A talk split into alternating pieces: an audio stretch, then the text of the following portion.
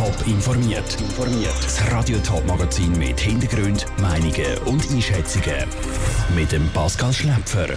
Wieso ist heute am Flughafen Zürich demonstriert worden und wie schwierig ist eine Flucht für ein kleines Kind auf Europa? Das sind zwei von den Themen im Top informiert. Heute ist es Lug am Flughafen Zürich. Aber nicht etwa, weil viele Flugzeuge gestartet sind, sondern weil ganze 1500 Leute protestiert haben. Mitarbeiter vom gesamten Bodenpersonal am Flughafen Zürich haben sich heute nämlich gewehrt gegen einen geplanten Lohnabbau. Die Lara Pecorino fasst Standpunkte von Betroffenen und dem Swissport Zürich als Arbeitgeber zusammen. Die Luftfahrtindustrie ist seit der Corona-Krise im Sinkflug. Um den Absturz zu verhindern, muss jetzt gespart werden. Dass ein Sparpaket von Swissport Zürich aber ausgerechnet auf dem Rücken der Mitarbeitenden durchgesetzt werden soll, stößt den Betroffenen sauer auf. Unter dem Motto «Gemeinsam gegen Lohnabbau» haben Gewerkschaften und Arbeitnehmerverbände im Luftverkehr drum zu einer Protestversammlung am Flughafen Zürich aufgerufen. Unter ihnen der Stefan Brüdisauer, Verantwortlicher für den Luftverkehr von der Gewerkschaft VPOD. Er findet sehr klare Worte. Lohnsenkungen von 15 Prozent stehen im Raum. Das zerstört die Existenzen der Mitarbeitenden. Wir sehen nicht, dass die Forderungen in irgendeiner Art umsetzbar sind. Darum sind Gewerkschaften mit diversen Unternehmungen in harten Verhandlungen. Auch mit Swissport, wo eben Lohnsenkungen von 15 Prozent anstrebt. Wieso ein Sparpaket die Mitarbeitenden trifft, erklärt der CEO von Swissport Zürich, Bruno Stefani. Bei den Löhnen kann man noch runter, aber es ist ein bisschen kurz gegriffen, weil es geht nicht um den Grundlohn, sondern es geht um eine Kombination zwischen der Erhöhung von Arbeitszeit auf der einen Seite und Streichen auf der anderen Seite von Überobligatorien. Der Grundlohn sei also nicht von den Kürzungen betroffen. Der Wert von 15 Prozent sei korrekt, ergebe sich aber konkret durch die Erhöhung von Arbeitszeit von 39 auf 40 Stunden und eben die Streichung von allen überorganisatorischen Leistungen, die sich über die Jahre etabliert haben. Er habe Verständnis für die Protestaktion, die Einsparungen seien aber schlichtweg nötig, um konkurrenzfähig zu bleiben, betonte Bruno Stefani. Wenn wir nicht mehr konkurrenzfähig sind, dann wird es am Schluss so sein, dass wir müssen, äh, Arbeitsplätze entlassen müssen, weil wir tendenziell Kunden verlieren. Der Beitrag von der Lara Pecorino. Die Gewerkschaften betonen, dass Mitarbeitende bereit sind, Einsparungen zu akzeptieren aber nicht im angestrebten Ausmaß. Das bringt die Leute schlichtweg in eine Notsituation. In der Nacht auf den Mittwoch ist das Flüchtlingslager auf der griechischen Insel Lesbos komplett abbrennt. Heute hat das Staatssekretariat für Migration bekannt gegeben, dass die Schweiz 20 Kinder und Jugendliche aufnimmt. Wie die Situation für sie ist, im Beitrag von der Selin Greising. Das Feuer im Flüchtlingslager Moria auf der griechischen Insel Lesbos hat Tausende von Flüchtlingen obdachlos gemacht.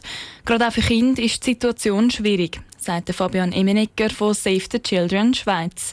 Und durch das Feuer ist die Situation noch schwieriger geworden. In dem Feuer, wo das Camp zerstört hat, sind viele Kinder auch von ihren Familien, von ihren Eltern getrennt worden und haben jetzt verängstigt und verzweifelt, teilweise auch hungrig, müssen das Camp verlassen und sind zum Teil auf der Suche nach ihren Eltern und wissen nicht, wie es jetzt weitergeht oder woran dass sie jetzt gehen können.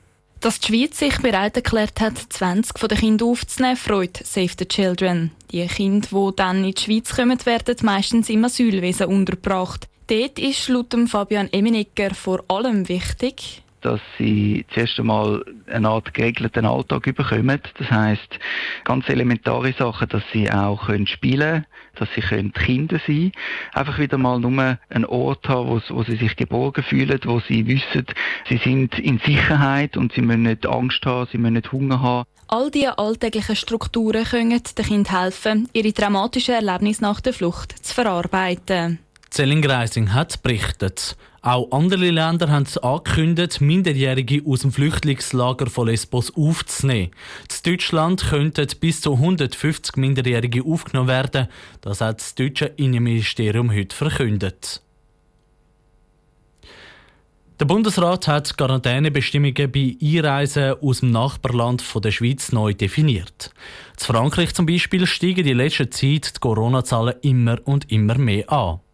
Der Bundesrat will aber die Nachbarländer nicht auf die Risikoliste setzen. Er hat sich einen Trick überlegt, wie er das kann umgehen kann. Und zwar sind neu einfach gewisse Regionen, wie zum Beispiel Paris, auf der Quarantäneliste. Aus dem Bundeshaus berichtet Dominik Meyerberg. Prominentes Beispiel ist Frankreich. Die Zahl der Neuinfektionen ist gestern auf fast 10.000 gestiegen. Notabene die höchste Zahl an einem Tag seit dem Ausbruch der Pandemie. Frankreich kommt jetzt trotzdem nicht auf die Liste der Risikoländer, wo man nach der Einreise in Quarantäne muss. Der Gesundheitsminister Alain Berset. Wir haben entschieden, hier einen regionalen Ansatz zu, zu verfolgen. Das heißt, auf die Liste der Staaten und Gebiete mit erhöhtem äh, Ansteckungsrisiko kommen nur Regionen, die über dem Grenzwert liegen. Und das bedeutet für Nachbarländer, es wird nicht das ganze Land auf die Liste genommen. Der Grund dafür sind die vielen Grenzgängerinnen und Grenzgänger. Jemand, der in Frankreich wohnt, aber in der Schweiz zum Beispiel in einem Spital arbeitet, könnte sonst nicht mehr arbeiten. Es geht hier um den Schutz der Lebensräume, wo wir auch sehr stark interessiert sind, dass es gut weitergelebt wird. Oder wenn man denkt an Genf oder Basel, es ist ziemlich evident, dass diese Agglomerationen, die leben über die äh, internationalen Grenzen hinaus und deswegen eine Ausnahme für die Grenzregionen. Zudem befreit der Bundesrat noch weitere Personengruppen vor Quarantänepflicht. Kultur Kulturschaffende zum Beispiel, die von einem kulturellen Anlass zurückkommen. Oder Sportlerinnen und Sportler nach einem Wettkampf. So kann also beispielsweise der Schweizer Radprofi Mark Hirschi, der aktuell an Tour de France gross auftrumpft, ohne Quarantänepflicht zurück in die Schweiz kommen. Und es gibt noch mehr Ausnahmefälle, sagt Alain Berset. Es gibt auch Ausnahmen für die Leute, die beruflich äh, oder auch medizinisch in diese Regionen äh, gehen müssen und die dort weniger als fünf Tage bleiben. Heute vermeldet das Bundesamt für Gesundheit in der Schweiz 528 neue Corona-Fälle. Die 500er-Marke ist also überschritten.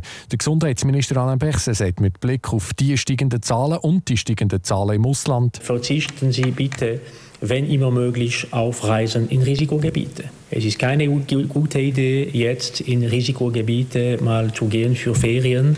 Zuerst mal, weil äh, sie müssen in die Quarantäne, wenn sie zurückkommen. Und es gibt auch Gebiete, wo, es, wo die Risiken äh, viel höher sind. Die neuen Quarantänebestimmungen treten am nächsten Montag in Kraft.